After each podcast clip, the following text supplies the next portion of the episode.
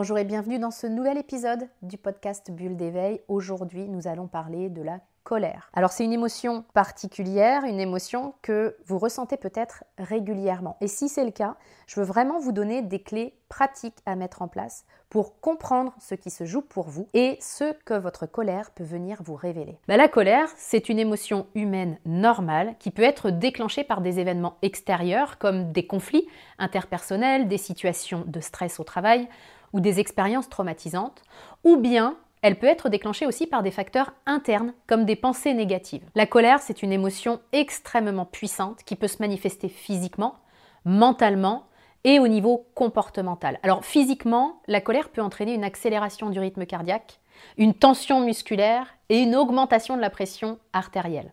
Mentalement, la colère peut entraîner des pensées négatives, du ressentiment et une tendance à se concentrer sur les aspects négatifs d'une situation. Et au niveau du comportement, eh bien, la colère peut entraîner des comportements impulsifs, de l'agressivité, de la violence, le fameux pétage de plomb. Bien que la colère soit une émotion normale et saine, elle peut également être problématique si elle n'est pas gérée de manière appropriée. Une colère excessive et mal gérée peut entraîner des conséquences négatives pour notre santé physique, notre santé mentale, nos relations, notre vie professionnelle. Donc c'est important de reconnaître la colère quand elle est présente, d'en comprendre les causes profondes et de trouver des moyens sains de pouvoir la gérer. Alors la première étape pour comprendre la source de notre colère, c'est de prendre conscience de sa présence, évidemment, de reconnaître qu'elle est là. Alors ça peut être difficile pour certaines personnes pour plusieurs raisons. La première raison, c'est que certains d'entre nous baignent tellement dans cette colère qu'elle est devenue comme leur maison émotionnelle leur état émotionnel normal. Du coup, ils ne se rendent même plus compte qu'ils sont en colère quasiment en permanence. Ce qui change au fil du temps, c'est juste le déclencheur, et j'en reparlerai tout à l'heure, mais en gros, il y a toujours quelque chose qui les irrite et qui leur fait vivre cette émotion de colère. La seconde raison qui peut rendre difficile cette première étape de prise de conscience de la colère, c'est que beaucoup d'entre nous sont comme coupés de leurs émotions. C'est comme s'ils fonctionnaient avec d'un côté la tête qui contrôle tout, puis de l'autre côté, le corps dont ils sont complètement coupés. Donc ces deux points peuvent vraiment rendre plus difficile la prise de conscience de la présence de la colère. Pourtant, le fait de faire cette prise de conscience, elle va vraiment être importante parce qu'elle permet de faire un pas de côté et donc déjà d'arrêter d'alimenter cet état de colère parce qu'on sait tous comment ça se passe. Hein. La colère arrive, progressivement, elle monte, on pourrait encore l'arrêter, mais on la laisse monter jusqu'au moment où on va passer en mode off.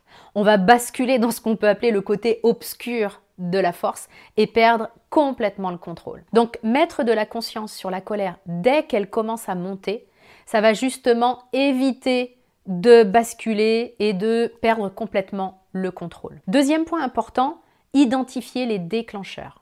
Une fois qu'on est conscient que la colère est là, c'est important d'identifier les déclencheurs ou les situations qui la provoquent. Il suffit de continuer à faire ce pas de côté en se posant simplement ces questions. Qu'est-ce qui est venu me chercher là? Qu'est-ce qui m'a déclenché? Et vous notez les réponses qui vous viennent. Le point suivant eh bien, consiste à mettre en perspective.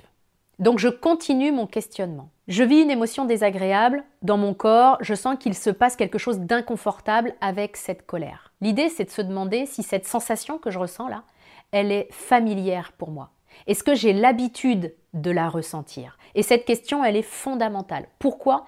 Parce que vos réponses vont vous permettre de reconnaître un éventuel schéma. Je m'explique. Si je ne prends pas de hauteur, je pense que ce qui m'a déclenché, c'est l'autre parce qu'il fait quelque chose de mal, il ne devrait pas faire ça. Sous-entendu pour mon ego, bah, le problème, c'est lui. Si je prends de la hauteur, je ne vais pas tomber dans ce raccourci-là. Et peut-être que je vais réaliser que ce que je ressens avec cette personne, cette personne étant le déclencheur, c'est pas la première fois en fait que je le ressens. Je l'ai ressenti hier avec une autre personne, un autre déclencheur. Et puis peut-être avant-hier avec encore une autre personne, un autre déclencheur. Et puis peut-être la semaine dernière. Réaliser ça, ça va me permettre de réaliser que je suis hyper facile à déclencher. Parce que finalement, si je continue cette prise de hauteur, je suis le point commun de toutes ces expériences.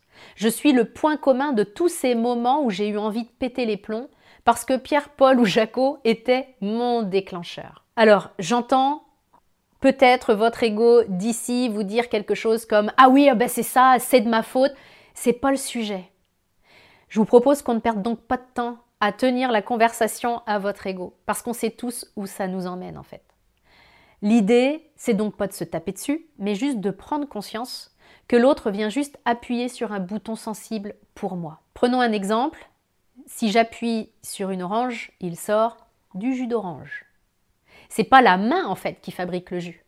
Elle est qu'un déclencheur de ce qui se trouvait déjà à l'intérieur de l'orange. Ben, c'est la même chose pour nous. Du coup, si j'identifie que la colère, c'est vraiment une émotion récurrente pour moi, une émotion qui prend de la place, une émotion que je ressens facilement et très souvent, eh bien, je peux aller plus loin, de deux façons. La première, c'est revisiter le passé. Cette sensation qui vous est particulière, à quelle occasion est-ce que vous l'avez ressenti pour la première fois? Alors là, l'idée, c'est de prendre le premier souvenir qui vous vient en tête. Ce sera peut-être pas vraiment la première fois, mais faites avec ce qui vous vient à l'esprit. Vous aurez alors identifié la racine de votre émotion, c'est-à-dire certainement un traumatisme ou en tout cas quelque chose que vous n'avez pas digéré, que vous avez encore en travers de la gorge et qui refait surface régulièrement pour vous montrer que ça demande à être pris en charge, ça demande à être apaisé. La seconde façon de le prendre en charge et de poursuivre votre route, c'est de se demander avec quoi vous êtes inconfortable finalement. Qu'est-ce qui se cache derrière votre colère Qu'est-ce que vous n'aimez pas dans la situation ou dans la personne qui est votre déclencheur? Vous pourrez alors certainement identifier des valeurs qui sont importantes pour vous et ça vous permettra de mieux vous connaître. Vous l'avez compris, ces questionnements demandent une introspection. Et ça demande donc d'être au calme. C'est donc pas des questions que vous vous poserez à chaud quand vous êtes vraiment dans l'intensité de votre colère. Mais vous pourrez le faire après que la vague de colère soit passée. Et pour que cette vague passe plus facilement, vous pouvez mettre en place des stratégies, des habitudes qui rendront le retour au calme plus facile, plus rapide, je pense notamment à la méditation, au sport, à la pleine conscience. Vous trouverez euh, tous les détails dans la description pour que euh, on puisse le faire à l'intérieur de mon programme de coaching. Je vous souhaite le meilleur, je vous retrouve la semaine prochaine dans un nouvel épisode du podcast Bulle d'éveil.